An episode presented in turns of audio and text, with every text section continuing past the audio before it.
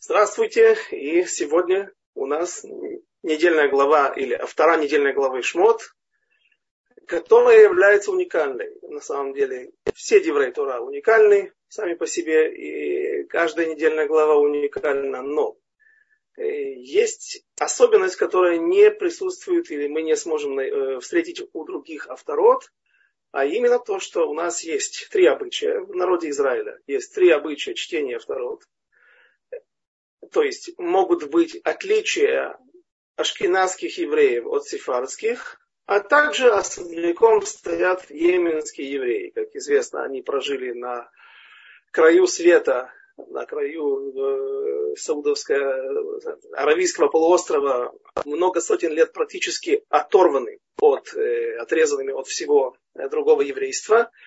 Э, известно, что у них много своих особых обычаев, и э, в том числе авторот. Я как-то жил в Гиват Мордыхай, первый год после свадьбы. Это район в, Иерусалиме. И там была именская синагога. Иногда заходил помолиться там Майри. И там у них на, возле умывальника, э, ну, возле где, Нотлим Ядаем, э, по-моему, было пять нусахов йеменских евреев, как говорить Ашер Яца туалета. То есть там такие слова, такие, такой нусах, такой области, такой южный Йемен. Такая. И э, сегодня у нас случай, когда нет вообще консенсуса между тремя этими обычаями. И э, каждая община читает разные, в каждой эйта, у них есть разные обычаи. Обычно йеменские евреи, если отличаются от ишкиназим, то они с ними вместе идут сефардские евреи. А здесь каждый читает абсолютно разные отрывки, абсолютно разных пророков. Не только разные отрывки из разных, из одного пророка, а йеменские евреи читают.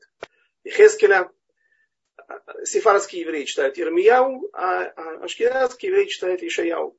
27 глава по 29 у нас сегодняшняя вторая. Чем обуславливает, чем вызван такое, такое отличие? На самом первом нашем уроке я говорил уже это, э, как введение в э, цикл уроков по второму, но можно это повторить, потому что это очень важно. Э, наши мудрецы объясняют, в частности Тур, Шурхан, Тур не Шурхан а Тур в Туре, объясняет, что Э, как правило, подбирали какой-то отрывок, который напоминает нам недельную главу, потому что греки не видели опасности в пророческих словах, в книгах пророков для своей греческой мудрости или отсутствия ее, или для ее хохма и ванит, как, наш, как в наших источниках об этом говорится. И, поэтому не запретили читать книги пророков. И тогда наши мудрецы искали, как каждый, э, какой-то отрывок, который напоминает о недельной главе. Но недельная глава, она большая. И недельная глава может иметь несколько каких-то моментов, несколько заповедей, несколько важных моментов, которые могут эм, дать общее заглавие для недельной главы. И поэтому поясняет одна из попыток объяснить вот этот вот тройственный обычай, тройной обычай, э, э, отличие, это, ну, во-первых, тем, что когда-то был обычай у иерусалимских евреев или у израильских евреев, есть вавилонский и израильский обычай, когда Тору заканчивали по вавилонскому обычаю раз в год, как мы это сегодня делаем. И Симхат Тора был, праздник Симхат Тора был подобран так, чтобы сделал, делали его всегда в э, Шминя Церет, последний день Сукота. А были общины, которые шли по израильскому обычаю, когда читали Тору в три раза дольше. Соответственно, недельная глава была в три раза меньше. Соответственно, а второт должно было быть в три раза больше. Раз в три года было бы такое удовольствие поплясать вместе с Сефер Тора, порадоваться за Всевышнего, за нас прежде всего, что мы закончили Тору. И даже Рамбам описывает что в его время еще, то есть э, более 900 лет назад, еще были обычаи и те, и другие. Не как у нас сегодня, только обычаи Вавилона. И люди из общин, которые заканчивали чтение Торы только раз в три года, те годы, когда у них не было Симхат Тора, они приходили в синагоги, там, где, которые шли по, те общины, которые шли по вавилонскому обычаю, и, соответственно, пытались выиграть, поплясать, как говорится, на двух свадьбах. Э, так вот, это одно из объяснений, что, возможно, отголосками вот это тройственные обычаи или такое обилие отличий между чтением, э, чтением авторот, оно обусловлено тем, что просто у нас есть слишком много авторот были, э, второй раз, второй больше, чем, когда, чем сегодня. И, соответственно, оттуда кто-то взял один обычай, кто-то другой отрывок читать.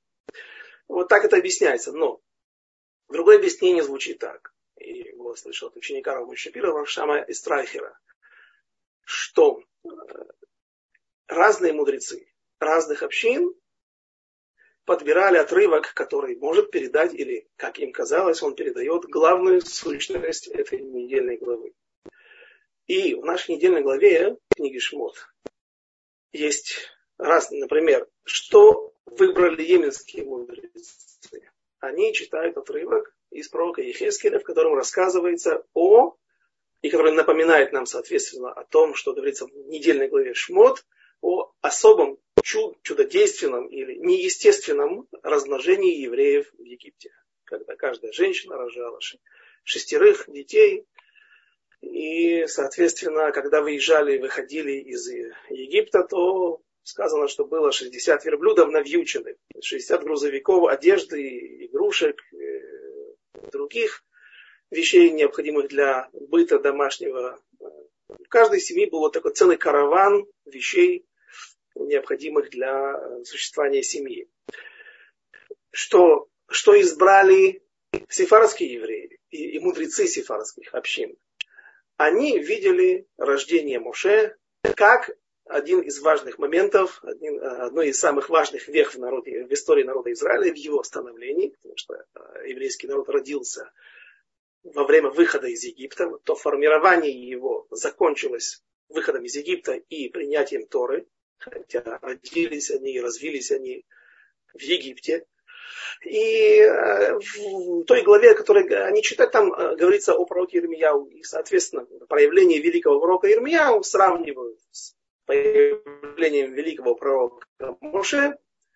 И вот это должно нам напомнить или указать на то, что видели сефардские мудрецы в главный, основной момент в нашей недельной главе Шмот. Ну, а мы сегодня будем разбирать отрывок из пророка Ишаяу, 27 глава по 29 главу, некоторые выборочные стихи, э, в которой говорится об Исуим, о Цуро, Цурес, о страданиях, о бедах, которые переживали народ Израиля, и почему наши мудрецы, ашкенадские мудрецы, выбрали именно этот отрывок, как тот, который указывает на главную сущность или главную суть э, недельной главы, потому что от несчастий, от Исурим, от бед люди растут. Это то, что дает возможность одуматься переосмыслить свою жизнь, свои поступки и э, принять правильное решение. Ну и вообще это укрепляет человека, если человек ходит с честью, правильно подходит к этим испытаниям, к этим страданиям и э, с честью выносит их. Тогда он выходит сильнее. Есть объяснение наших мудрецов, что лидер народа Израиля должен быть э, таким, как Моше. А именно, должен обладать тремя качествами должен быть умным, но это понятно. Должен быть богатым, это уже не совсем понятно. Хотя без средств, без возможностей э, ты не сможешь создать политическую партию, не сможешь создать сегодня, если говорить о нашей ситуации современной, не сможешь создать какую-то предвыборную кампанию, провести нормально, распиарить себя. Э, но все равно возникает вопрос, неужели бедный, но мудрый не может быть вот таким вот человеком, который подходит для народ, лидера народа Израиля. А третий пункт, он совсем, или третье требование, оно совсем непонятно. Человек это должен быть мощным. Внешние, внешние габаритные размеры его, то есть рост, э, как говорят на иврите, яцуги. Человек должен быть представительным, а, не только красивым, но и производить серьезное впечатление. Зачем? Зачем это? Э, и наши мудрецы объясняют. Рош и Риф, Рош носитель э, ашкенадской традиции, Риф носитель сифарской традиции, оба мудреца из эпохи Ришоним, они в двух местах в Вавилонском Талмуде объясняют в один голос, что все эти три качества, они не позволяют человеку возгордиться. То есть, когда у человека есть деньги, ему не стоит завидовать э, для других. Теперь у него есть деньги, и он может возгордиться.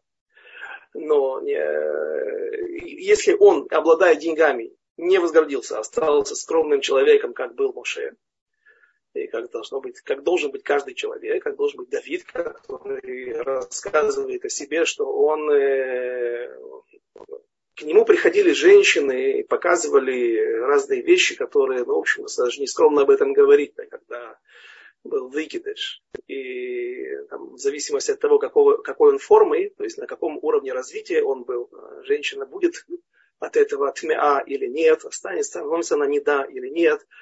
Он с гордостью говорит, Давид, что мои руки э, испачканы мейшфира, вот этими водами, которые отходят перед родами.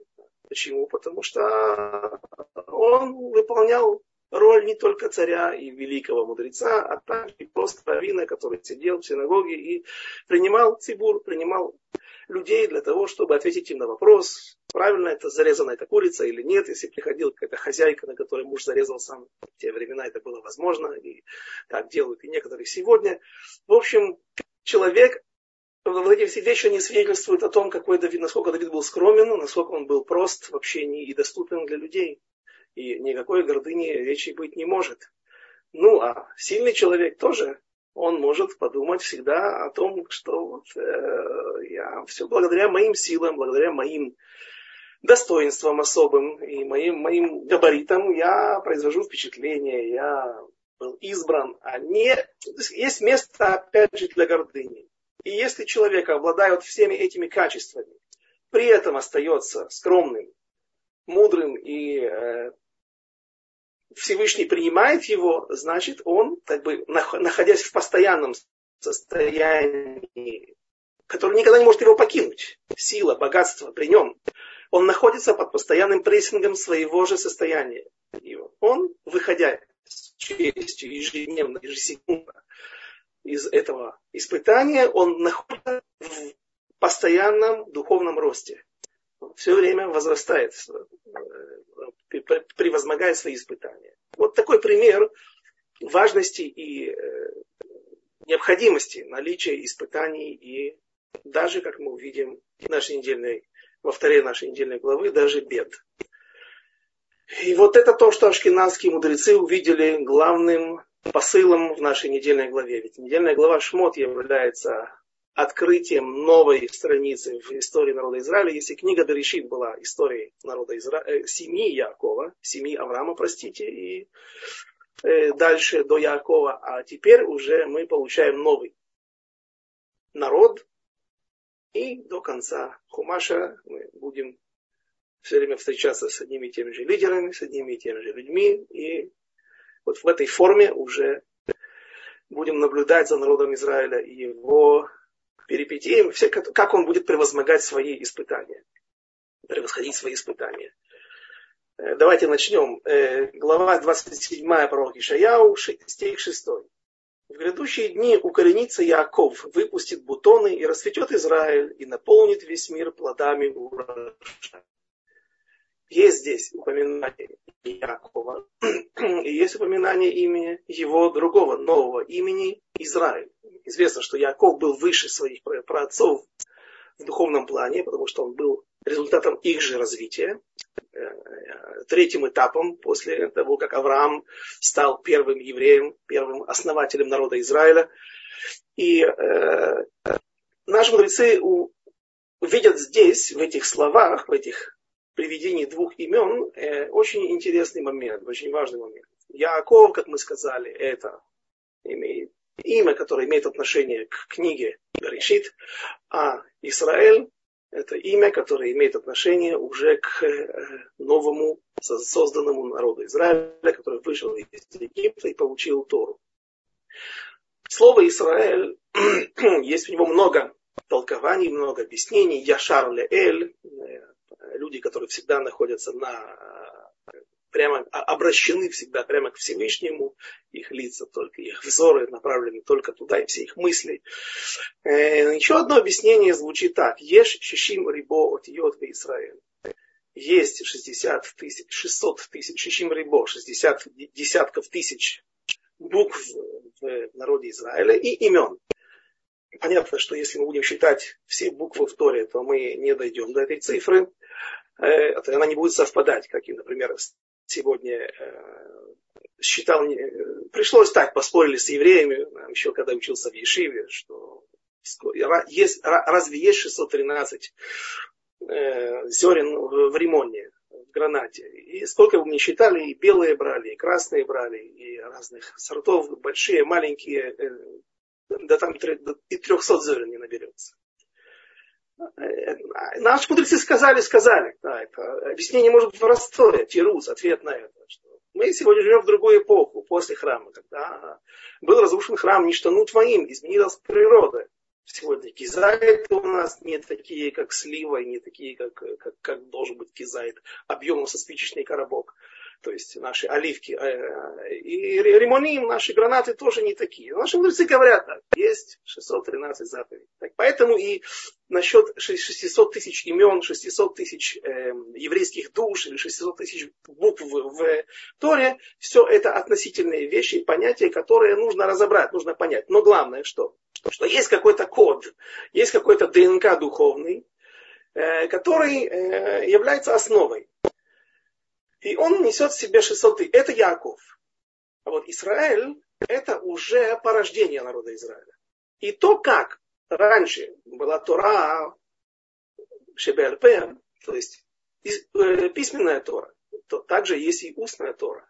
И устная Тора, она куда более объемная, и, и она получила большое развитие.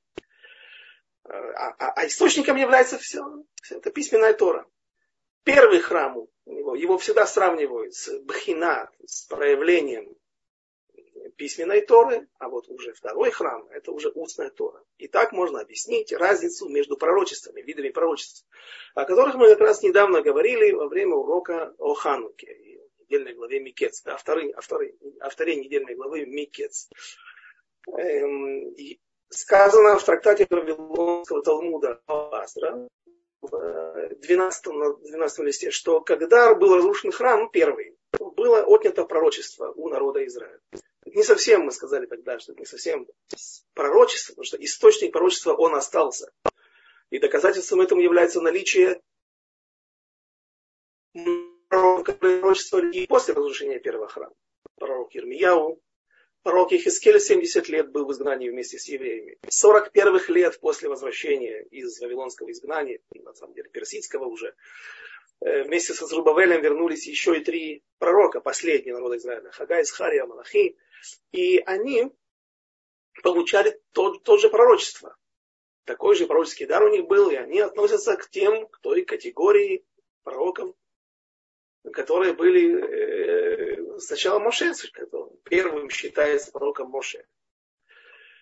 И поэтому объясняют наши мудрецы, что с разрушением первого храма не был перекрыт источник, не был перекрыт вот тот кран духовного поступления или снисхождения пророчества.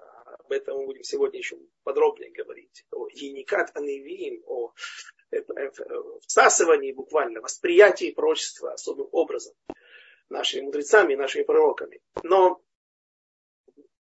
был перекрыт вот этот тот процесс или закрытый курс на образование новых пророков, назначение новых пророков. Те старые пророки, которые уже пророчествовали или получили свой диплом пророка, свою должность, были назначены, были избраны Всевышним на эту роль, они продолжали получать пророчество и давать нам новые и новые книги, новые и новые пророчества. Но новых уже пророков не было.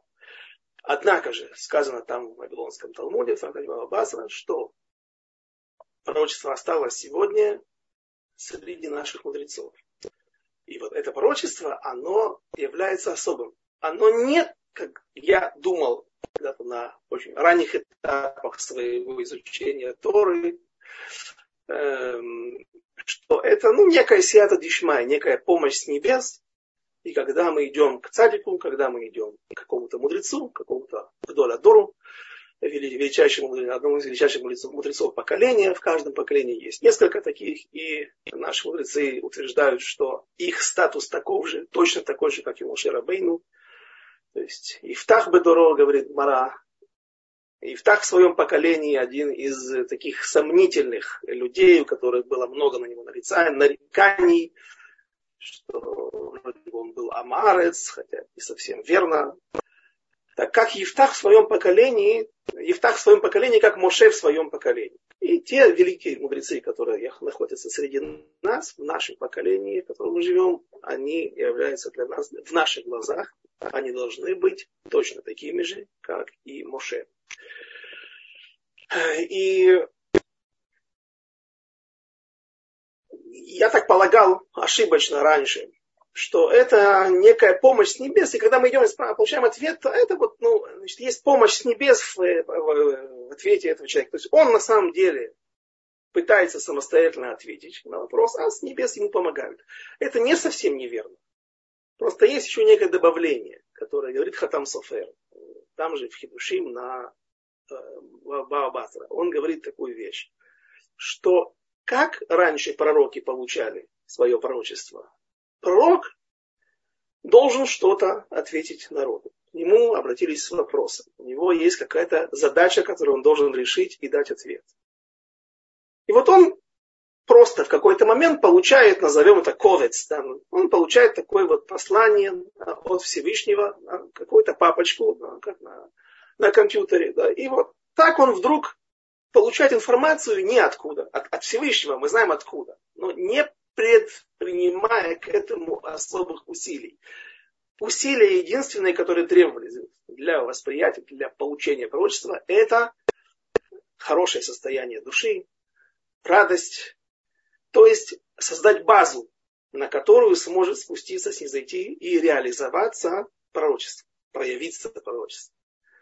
Но вот у мудрецов это выглядит иначе. Наши мудрецы, они описывает буквально этот процесс Хатам Софер. Мудрец сидит, напрягается для того, чтобы понять какую-то вещь. И вот он уже доходит до состояния, когда нет у него больше возможности его мозговыми клетками, его разумом постичь какую-то вещь. Дать какое-то решение, выдать какую-то, например, цифру, которую калькулятор может одним нажатием выдать, а он может просчитать его математических способностей хватает только вот для э, определенного уровня. И вот после того, как он доходит до своего предела, Всевышний посылает ему, словно тому же пророку, посылает ему возможность, которая увеличивает его разум. И теперь он продолжает мыслить, думать, решать вопрос, напрягаться. И таким образом он доходит до какого-то ответа. Но вот это увеличение разума, навсегда или только на этот случай, оно было именно чудодейственным. И это и есть пророчество наших мудрецов, которые есть сегодня. И вот таким образом, когда мы идем и когда мы полагаемся на наших мудрецов, мы не полагаемся на просто его праведность, на просто его знания. Мы полагаем на то, что в заслугу его знаний и заслугу его корпения над Торой, стремление быть праведным и стремление как можно больше получить из знаний от Всевышнего. Всевышний посылает ему награду, точно такой же подарок, как и Моше Рабейну, как и пророку Ильяу, и как всем другим пророкам Ишаяу, Ирмияу и Хискель. Вот так должны мы смотреть на наших мудрецов. И более того, есть Марушо, один из очень важных комментаторов эпохи Ахроним, э, комментаторов Вавилонского Талмуда. И там в трактате Сукот он говорит вещь, которая меня еще больше поразила, чем даже Хидуш Хатам Софера, тоже мудреца величайшего, одного из величайших мудрецов эпохи Эхроним. Он говорит, что Маршо, Марша, что мы знаем о Моше Рабейну, Одно из основных его отличий, из четырех отличий, которым он, в котором он превосходил других пророков, это было то, что он видел свои пророчества как аспаклярия мира. Ну, как, как через абсолютно прозрачное стекло, без искажений, без недопонимания, без попыт, необходимости в какой-то дешифров... Э, расшифровке каких-то этих посланий. Все он видел абсолютно четко, как будто бы наяву. Вот это смотрит вот перед собой на, через чистое стекло. А, и, и это было только у Моше. Говорит Маршо, это что касается других пророков, классических назовем пророков. Невуат Аневин. А то, что касается Невуата Хахамин, пророчества наших мудрецов, так вот, они, во-первых, такое количество э, таких мудрецов есть, 36 в каждом поколении, и вот это является, об этом, когда мы говорим об этом, под этим подразумевается понятие ламы 2 цадиким, 36 праведников, особых праведников. Вот эти вот 36 праведников, это не нестарим. Может быть, они есть и нестарим среди них. Но это самое большое, это, это самые большие мудрецы нашего поколения. А они не все нестарим. Многих из них, большинство из них мы знаем и ходим к ним регулярно за благословением, за вот, то, за, за вот тем пророчеством, которое они воспринимают. И вот в каждом поколении есть 36, ламы 20 и 36 праведников, это мудрецы должны быть. Да? Это не просто праведник, который есть, э, может быть, кто-то подумает, есть праведник, который не является мудрецом. Может быть, не так знает много, но он такой особо чистый человек, делал какие-то э, праведные дела в своей жизни да, и поступки, и поэтому удостоился честь быть. Нет, он говорит, что это Лама 20 Диким, это 36 самых больших мудрецов Торы в нашем поколении, и они Каждый получает свое пророчество. Беаспакляри амира. Словно Мошера Бейну. То есть если у классических пророков было Акбала, было ограничение, только Моше видел так. Даже Ильяу не видел, даже пророк Ильяу не видел так и не воспринимал свою, свои послания свыше, как это воспринимают мудрецы из списка 36 праведников в каждом поколении. И вот эта устная Тора, которая развивается, которая проистекает из письменной Торы, она и на нее и указывает. Давайте еще раз вернемся. Смотрите, у нас полурока прошло, полвремени, половина нашего времени. Один стих всего. Как, как много глубины, как много хочется сказать. В грядущие дни укоренится Яков. То есть будет создано, посажено дерево Израиля. Основа. Но потом оно произрастет. И дерево ассоциируется, основа народа Израиля, стержень, корень ассоциируется с Яковом. Но выпустит бутоны и расцветет Израиль. Что значит цицин там написано, да? Что значит бутоны и, и, и, и, и, цветки, и расцветет он? Это хидушей Тора. Вот есть Оцар Хохма, да, такой, э, можно купить недешево. Э, диск, на котором э, находится более 100 тысяч книг. И это еще не все, что есть. У нас в Кириацефере есть библиотека, называется Бейт Йосеф. Я слышал, не видел, но слышал, что где, кто, кто, кто, кто, тот, кто видел, э, что сказано, что это самая большая библиотека в мире харидим, то есть религиозных книг. Э, и там можно ходить целый день. Пять метров потолки, полки. На многие полки нужно подниматься на стремянке. Можно достичь только так. Стремянок несколько стоит в каждом ряду, потому что люди постоянно ими пользуются, иначе не добраться до книг. Нет конца. Что это? Это то, это то развитие, которое получила Тора. На сайте Толдот и Шурун в разделе статей есть ответ а, Рава Марашальского, э, который прекрасно раскладывает по полочкам вот эту всю историю, как, как, как бы я назвал это для себя э, э, история эволюции Торы. Как-то я отвечал на вопросы, которые задают, присылают на сайт Тулута Шурон. И, по-видимому, нельзя было определить точно, да, но, может быть, это был еврей. Скорее всего, был человек не нашего вероисповедания, который утверждал, что вот после разрушения второго храма ведь в, конце второго храма было очень много смуты, было очень много вероотступников, людей, которые ошибок касты какие-то были самаритяне, прошедшие эффективный гиюр. Были э, караимы, были байтусы, были есим, масса-масса, ступим. Была масса каких-то людей, которые иначе трактовали Тору, не совсем соглашались. И в конце концов Сегодня мы живем как Рушим. Те, кто э, были, э, стояли на вот, те, кто пошли за постановлениями Эзра. И вот человек тут утверждал так. Понимаете, так получилось, что после разрушения второго храма еврейские общины рас, э, рассыпались по всему миру. И в конце концов все ассимилировались и исчезли. Осталось очень мало. Менее тысячи человек сегодня есть. Самаритян,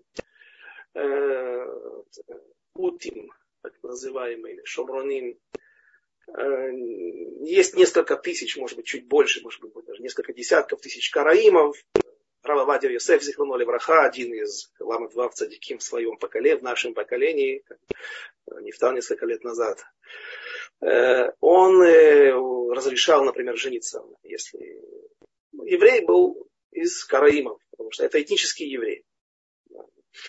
Рав Ильяшев не очень соглашался с этим, у него бедиава. То есть Меликатхила изначально лучше это не делать, но в принципе, да, это тоже, да, это, это схватывается. Будет китушин, будет, да, это Но вот эти люди, они э, ассимилировались и исчезли. Нет вот Стуким, нет Пайтусим, нет Есим, нет других общин. А он говорит, а вот эти, а, которые были Прушим, они остались они каким-то образом остались. И поэтому сегодня вы утверждаете, что у вас есть право на Тору. У вас есть право утверждать, что у нас есть патент, не патент, а у нас право на наследие Торы, и вот она единственная истина.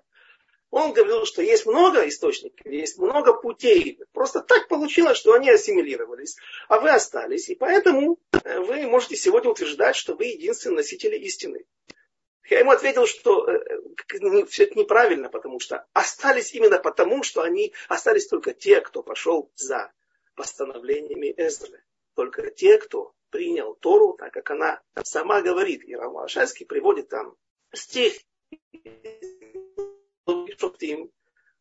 э, судей, где сказано, что если у тебя будет какой-то вопрос, и не будешь понимать, то поднимешься на гору Синай, ну, поднимешься, простите, на, на, на храмовую гору, там Лишката Газит, которая находится сбоку, и, и там вы сможете э, обратиться к левитам, коаним или другим мудрецам Торы, которые находятся вот, Лишката Газит, которая была Хаци, о, э, Хаци горы на Гула, то есть самое близкое место, где можно было оказаться мудрецам возле храмовой горы, чтобы иметь источник для получения сил, для получения сията дишмая, помощи с небес, и давать ответы.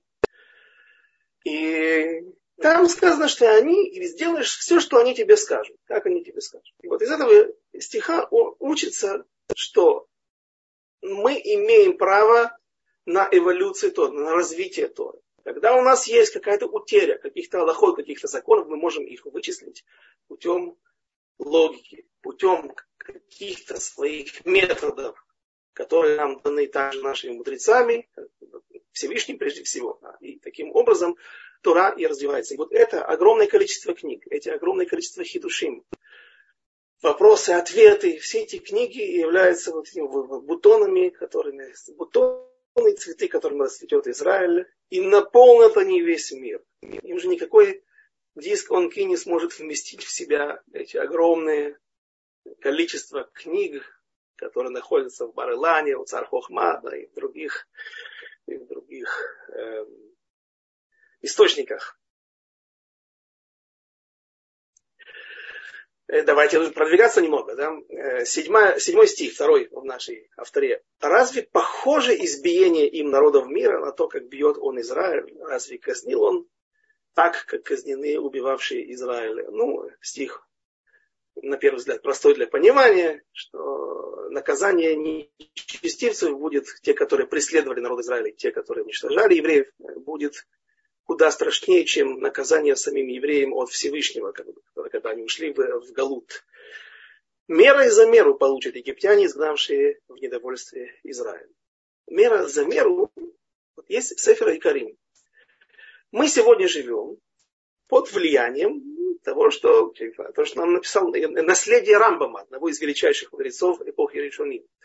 И Рамбам нам озвучивает 13 принципов веры. А вот в Сефер Карим утверждает, что есть всего три принципа веры. И один из них это мера за меру. Но если, скажем, вера во Всевышнего, вера в то, что Всевышний есть, что рада на Всевышнем. Это очень понятно, эти принципы, они, они, они ясны.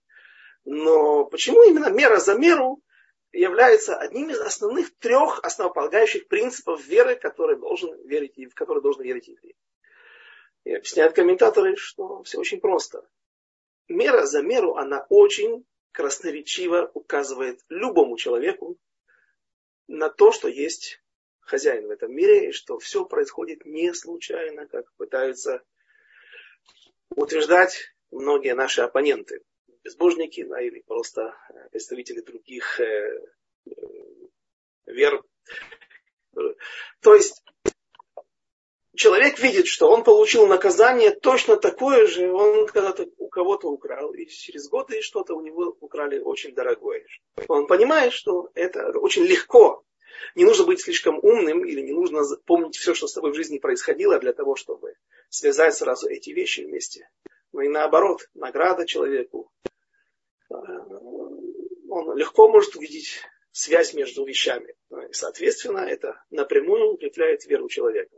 Поэтому льфи, то есть в соответствии с книгой и Карим, мера за меру, о которой говорится здесь, СА БСА, точно та, та, та же мера против той же меры а, а, является указанием, является основополагающей вещью для нашей веры. Вот, чтобы сэкономить время, 28 глава, 9 стих. Кого, как не Израиль, учит он знанием и кого вразум, э, вразумляет известием. Лишь отлученные от молока, лишь были отняты от груди, уже Творец обучает их мудрости. Кормление материнским молоком, так, один из, из, из величайших пайтанин, пайтан, это человек, который писал гимны, Равклир, он пишет, Еника уми ямин уми смоли, еникат анивиим. Еника – это сосание э, материнского молока. Янука на арамейском языке – это младенец. Янукович, фамилия, может быть, отсюда происходит. Да, хотя... И, и э, Янука, он сосет молоком. Так он, так он растет, так он выживает. Известно, что когда Шлома внес в первый храм святая святых, ковчег завета, вот двери, которые были открыты, там были четыре двери. А, две двери, которые открывались вовнутрь, святая святых, и две двери, которые открывались наружу. Они прижимались к стенам. После того, как ковчег завета был внесен в святая святых, он больше никогда не закрывался. Закрывал вход парохет, особый бад особый, э, сделанный толщиной в локоть, мощное покрывало. Вилон. Почему? Потому что там бадим, а именно шесты, которые были вставлены, пронизывали в, э, пронизаны и на поднимая эти шесты, да, коины на своих плечах несли эти левиты во время транспортировки ковчега в пустыне. Э, они вносили э, этот ковчег. Да. И вот шесты эти были настолько большими, что они не вошли в святая святых. И они торчали буквально изнутри. И они, их не видно было, потому что закрывала порог. Смотреть на святая святых нельзя только Коин Гадоль раз в году мог заходить в святая святых. Но вот эти бадим, эти шесты, они торчали и на, выступа, были такие две плитот, два выступа на, на, на, на порохет, как бы напоминая материнскую грудь. Говоря о том, что мудрость, пророчество, пророческий дар, мудрость Торы, она подобна словно потреблению материнского молока. Тора еще если и сравнивается с хлебом и с водой, хлеб сущный, вода, без которой долго не протянешь, то материнское молоко это особый дар. Почему? Именно дар. Именно не то, что ты добился своим трудом, своим корпением, своим старанием, а именно дар. Вот рассказывается о Мошера Бейну, что он отказывался, когда его нашли на берегу Нила. Батя, дочь фараона, нашла его, усыновила, пыталась его растить, а, а он не ест, не ест от египетских кормилец. И говорят наши мудрецы, объясняют, что Всевышний сказал, те уста, которые будут говорить в будущем со мной, будут принимать Тору, которая будет. Именно эти уста передадут всю Тору на все поколения до конца дней. Как они могут пить нечистое молоко от нечистых матерей? Поэтому было сделано так, что искали еврейку, кормилицу. Оказалось, что это ну, так получилось, что не так получилось. А Всевышний сделал так, что именно родная мать Моше, она и выкормила. То есть видно, что вот когда речь идет о святости, когда речь идет о восприятии божественного дара, мы сейчас говорим о пророческом, пророческом даре, здесь требуется особое кормление, и материнское молоко, оно должно быть кошерным. Э, говорят наши мудрецы, что если женщина вынуждена принимать какие-то лекарства, которые содержат некошерные ингредиенты, ситуация сложилась так, что ей а, она вынуждена это делать. Иначе это пикох нефиш, опасность для жизни. И наоборот, не прими эти препараты, она наоборот будет нарушителем. Обязана это делать, ей это можно делать. Но если она в это время кормит ребенка своего, пусть она перейдет или на кормление а, матерной, какими-то другими смеся, смесями, заменителями, или же отдаст другой матери еврейской. Потому что то пагубное влияние, которое эти некошерные ингредиенты оказывают на человека и на его душу, они потом с материнским молоком и передадутся ребенку. И он может потом получить какое-то замедление в развитии, какие-то проблемы в духовном плане. И говорится, что э,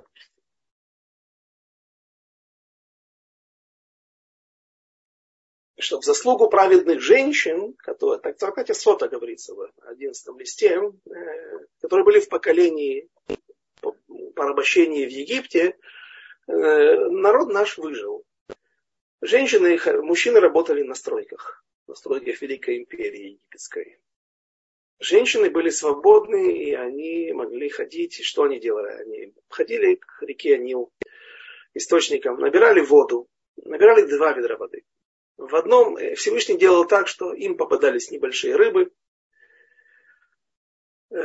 Это не единственное объяснение. Рыбы это также еще и интимные отношения между мужем и женой, но об этом не в этот раз, это в другой недельной главе, в другой авторе будем говорить об этом. Но если попросту, как говорит Митраж, они набирали воду для, в, одном, в одном ведре, они, в одной посудине они грели воду для того, чтобы омыть ноги и, и мы своих мужей, когда они возвращались после тяжелого рабочего дня, арабского, арабской работы, а в другом они варили ту рыбу. И так они приносили своим мужьям, омывали их, э, умощали их маслами и кормили их вот теми рыбами, которые они, которые они вылавливали. И Всевышний попадал, делал так, чтобы они попадали им в ведра. И потом там они вместе проводили время. Об этом царь Давид в Таилим, 68-й перек, глава 68, псалом 68, стих 4, намекает об этом. О том, как рождались дети во время египетского порабощения, египетского рабства. Даже если лежать будете между камнями очага, крылья голубки покроются серебром, а перья золотом зеленовато-желтым. Так наши мудрецы в Вавилонском Талмуде толкуют этот стих. Так Давид намекает на то, как рождались в полях, там, во время между работой э, э, на стройках империи египетской рождались дети. Вот когда дети рождались, их же нужно было выбрать, э, отдать притеснителям, чтобы они были утоплены в, в Ниле. Матери относили, праведные еврейские матери относили их в пустыню оставляли их там между скал, И Всевышний давал им в руки, сам их взращивал. Всевышний давал им в руки два камня, округленные камни, из которых из одного сочилось масло, а из другого сочился мед. Этим питались, так, они питались и росли. А потом они, выйдя из Египта, пройдя через воды Красного моря, Ямсуф. И находясь у подножия горы Синай, когда они стояли и говорили «Зекейли венви» – это Всевышний. То есть во всех этих ситуациях, когда были великие чудеса на берегу моря, они говорили «Зекейли вен» – это Всевышний и наш, который, это Всевышний мой. Поясняют комментаторы, это тот Всевышний, которого мы уже знаем, мы его видели, он, он был нашим отцом. Матери наши не могли нас больше расти, родили нас отнесли нас, спрятали, но дальше не могли, не имели возможности растить нас. И Всевышний лично нас растил, и мы его в детстве, да, это мы его видели уже. И говорят даже, что те, кто были в утробах, они видели Всевышнего, словно находясь э, через, через э, стенки материнской утробы. Как, как, как прозрачное. Да. Они видели, когда Всевышний приходил к ним. Поэтому, когда они говорили вот эти слова, они знали, о чем они, они, они видели уже Творца, были с ним знакомы. И все это благодаря, откуда этот вот пророческий дар восприятия высшей, высшей силы, высшего излияния на нас. Пророчество, это было благодаря тому, что они вот впитывали с молоком матери, а потом из этих вот камней чудесным образом всасывали в себя вот эту святость. И так говорят наши мудрецы, что Тора, она, знание, мудрость, она все-таки уподобляется больше хлебу и воде. Есть много сравнений, Каяль Тарог, Лафика и Маим, словно э, э, олень, э, я, я подобен э, оленю, уподобляя себя, который стремится к источнику напиться, утолить свою жажду. Это Тора. Но чтобы была вода и еда, для этого нужно потрудиться. Чтобы приобрести Тору, нужно потрудиться. Пророческий дар, как мы сказали, не важно какой он. То ли это пророки, то ли это пророческий дар наших мудрецов, который есть в каждом поколении. А сегодня, сегодня мы теперь знаем, что их есть 36 как минимум. Вот тех вот лама 20 садиким, которые имеют возможность бы аспакляли мира, словно через э, через прямое э, э, чистое стекло видеть и воспринимать Тору от Всевышнего, все это дается в подарок, как мать безвозмездно, совершенно добровольно, с радостью кормит своего сына, не надеясь на то, что она получит что-то в ответ. Надеясь, но не... Она продолжит кормить его, даже если он узнает, что он не будет рядом с ней, когда пройдет жизнь. Вот это и есть пророчество. И пророческий дар, который, о котором говорится в стихе, 28 глава, пророк Ишая говорит, кого, как не Израиль, учит он знаниями, и кого вразумляет известием, лишь отлучены от молока, лишь были отняты от груди, уже Творец обучает их мудрости.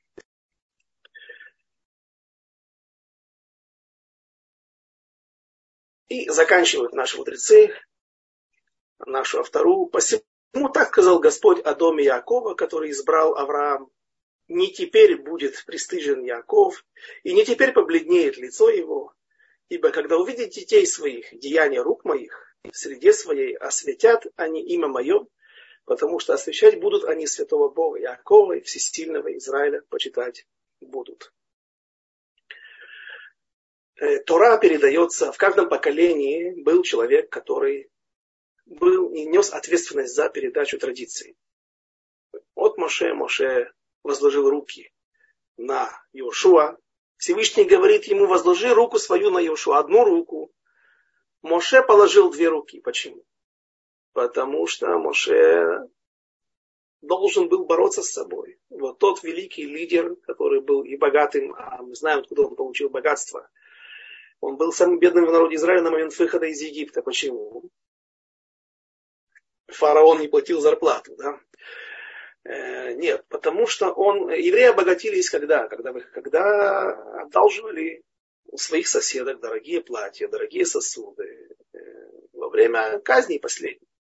Макат Хоших и так далее. Мошер Бейну занимался поисками э, Йосефа. Йосеф. Дело в том, что мы как-то говорили о мумиях и о идее, которая в ней заложена, с собой несут.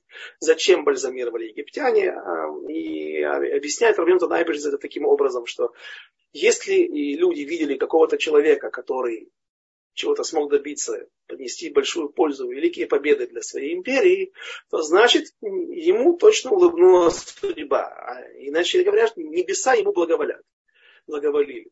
То есть у него есть какие-то заслуги, схует, как мы это называем. И все то время, пока тело остается не растлевшим, пока существует тело, то тогда можно пользоваться, держать как, на, как воздушный шарик да, или как, как э, воздушный змей. Не отпускать душу, она не поднимается на небеса до конца.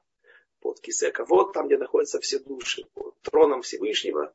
Она не может пройти очищение, но люди эти на земле могут пользоваться вот теми плодами или как бы заслугами, силами того человека, который душу, которую они контролируют. Иными словами, мумия – это возможность или способ контроля над душой человека. И это плохо. Поэтому, говорят, по этой причине тело должно быть предано земле, иначе будет проклятие. Поэтому э, мумии всегда, ну, то, то, что делалось там, бальзамирование и так далее, это, это все осуждается. Скажете вы, но есть же и праведники наши, которые в каждом хасидуте есть сипур да, о том, как э, они переносили в землю Израиля своего праведника из Польши, из Венгрии, из Украины западной. Да, и когда вот этот вот гуш земли, который они вырыли вокруг тела, и стараясь не вскрывать его, где-то там кусочек отвалился, они увидели руку, абсолютно розовую руку человека, который как будто бы умер только несколько минут назад. Как же так тело? Тело же, мы сказали, должно быть предано земле и должно разложиться. Отвечают наши мудрецы, нет, это тело обычных людей, уж тем более не частицы. А тело праведников, оно остается, но не, было, не потому, что было забальзамировано, потому что оно э, стало не, не, небренным благодаря заповедям. И потому что человек осветил своей жизнью свое тело, поэтому оно не разлагается. Но если же сделано это искусственно, то это, разумеется, плохо. Иосиф принес благословение Египту. На втором году с приходом Якова закончилось, закончился голод, но и даже тех двух лет, которых, которые прошли до этого момента, из семьи хватило так, чтобы все обнищали, все были голодными, все э, бросились к фараону за едой. И благодаря Иосифу весь Египет стал рабами фараона, кроме Хартумей Мицраим, кроме тех жрецов, тех колдунов, которые, мудрецов, которые были советников э, вокруг Иосифа и вокруг фараона. И э, уж вспомнили, просто интересный момент. Э, его должны были убить после того, после навета, который сделала против него дочь фараона.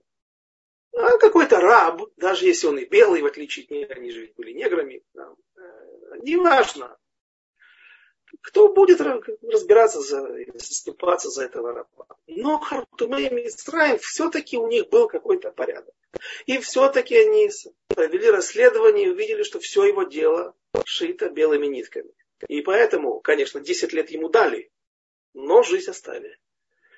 И благодаря, благодаря за это Йосеф, как объясняют комментаторы, не тронул земли вот этих жрецов, потому что когда есть порядок, когда есть какая-то власть, все-таки это хорошо. Даже если это власть, в принципе, в корне своем нечестивая. Так вот, Йосеф принес благословение и спасение вообще всей этой империи. Кроме того, что она не умерла от голода, и все остались просто существовать.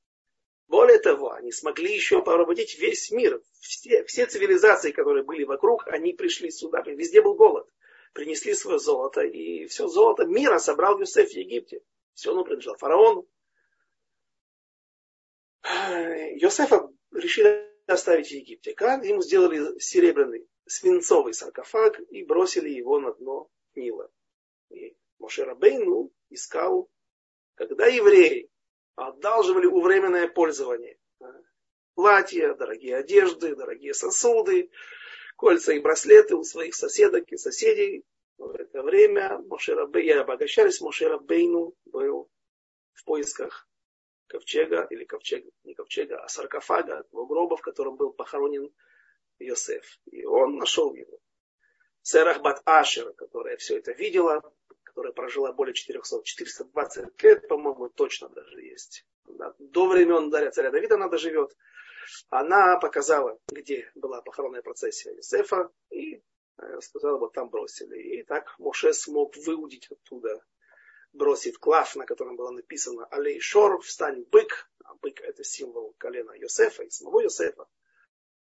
Э, и так всплыл этот саркофаг, и кости Иосифа смогли вынести вместе со всеми останками других наших праотцов и родоначальников народа Израиля.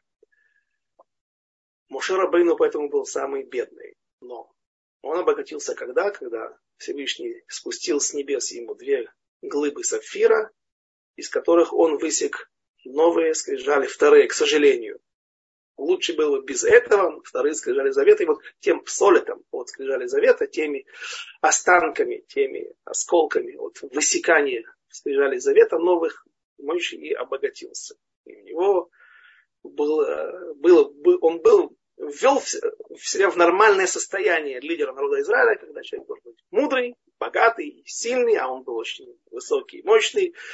Сказано, что он сам забрасывал ериот, покрывало для мешкана, там начинают высчитывать, что говорят, что он должен был быть около 10 локтей ростом. Опять же, как это, как это нужно понимать по-настоящему напрямую или же иносказательно, неважно, но уже был этот дар, э, который он приобрел благодаря своим испытаниям, в которых он всегда находился. И наше время подошло к концу. Э, я желаю всем, чтобы мы всегда выходили из всех наших испытаний, воспринимали их правильно и относились к ним правильно, и выходили из них с испытанием, а значит на новом уровне. По-моему, Рабанит Грейнинман пришла к Мошерабейну, э, к Мошерабейну предыдущего поколения, Хазон Ишу, некоронованному королю Торы, который жил в Небраке, приехал из Литвы, Э, и рассказал о своих цурес, э, и тогда Хазаныч сказал такую вещь. Сколько несчастий, сколько бед и испытаний выпадет на человека, это не в его силах, не в его руках знать, остановить это, ограничить или наоборот. Это все с ним. Воля небес. Но как относиться к ним, это выбор каждого человека. Это дано каждому, как их воспринимать, как с ними из них выходить, из этих испытаний, это воздано каждому человеку. Это наш выбор, наше право. И я желаю всем, чтобы, если на кого придут испытания, чтобы он всегда выходил из них с честью. Амен. Спасибо вам, дорогой Квадраф. И, Рафнахум, пожалуйста, переведите на меня хостинг, если не сложно. Я очень-очень благодарна. Что это такое? Это вы Хорошо, ладно. Можно я вам сейчас задам вопрос, который к нам прислали, и потом в конце урока мы с вами выключим запись и все сделаем. Авраам спрашивает. На вашем сайте написано, что после разрушения храма пророчество было забрано у пророков и отдано младенцам и сумасшедшим. Написано, что сумасшедшие в искаженном виде получают пророчество от демонов. Как это понять? Попробуйте ответить, потому что Раф э, Суровцев уже с нами. Значит, вот как раз тот Хатам Софер, которого я приводил, он там объясняет. Хатам Софер не в Драшот, который я очень люблю изучать и цитирую часто. Там есть большие, величайшие перлы в стиле Хатам Софера. А, Хатам Софер на, в комментариях Вавилонского Талмуда он объясняет. Это высказывание Раби Йоханана. Раби Йоханан, великий Тана, сказал Мясе, с того момента, как разрушен храм, взято пророчество у пророков и дано мудрецам а также оно находится среди младенцев и сумасшедших. Так вот, Хатам Софер объясняет простую вещь, которая понятна будет всем. Без демонов, без еще чего-то, без... Каждый из нас, а я говорил об этом, не просто так говорил, что пророчество продолжает, продолжает изливаться на нас, исходить с небес и сегодня. Просто нету культим, нету тех, э, нету антенны, которая сможет, может воспринять. Нету больше, а, посвящение в пророки закрыто, курсы закрыты, их больше нет. Нет тех людей, которые могут их воспринять, пророчество, перераскодировать и понять и дать миру. Но, говорит Хатам Софер, Каждый из нас на протяжении своей жизни, каждый из нас человек, и вы, я, и другие, тем более мудрецы Торы, получают иногда пророческий дар, открытый, чистый, в неприкосновенном виде. Как Моше Бейн. Но нам эти вещи кажутся глупостями. И человек стыдится произнести их. Что обо мне подумают? Как, как я буду выглядеть? И такое разве можно написать в книге? Говорит Хатам Софер, Кинокот и сумасшедшие, они не боятся, они не стыдятся, у них нет стыда. Поэтому говорят все, что... И поэтому именно они как раз так и часто произносят слова истины, которые являются, источником которых является сам Всевышний. То есть недаром говорят, устами младенца глаголит истина. Вот, об этом мы и говорим. Кто-то говорит, что это искаженная правда через демонов, я не знаю где, ну, сказали на нашем сайте, значит, кто-то из наших э, э, равов, лекторов написал это, где-то он как на какой-то источник ссылается. Мне кажется, что Хатам Суфер более понятен и менее э, вызывает каких-то отрицательные эмоции. Мы не ищем отрицательный или положительный, мы ищем истину. Но мне кажется, это вполне соответствует истине.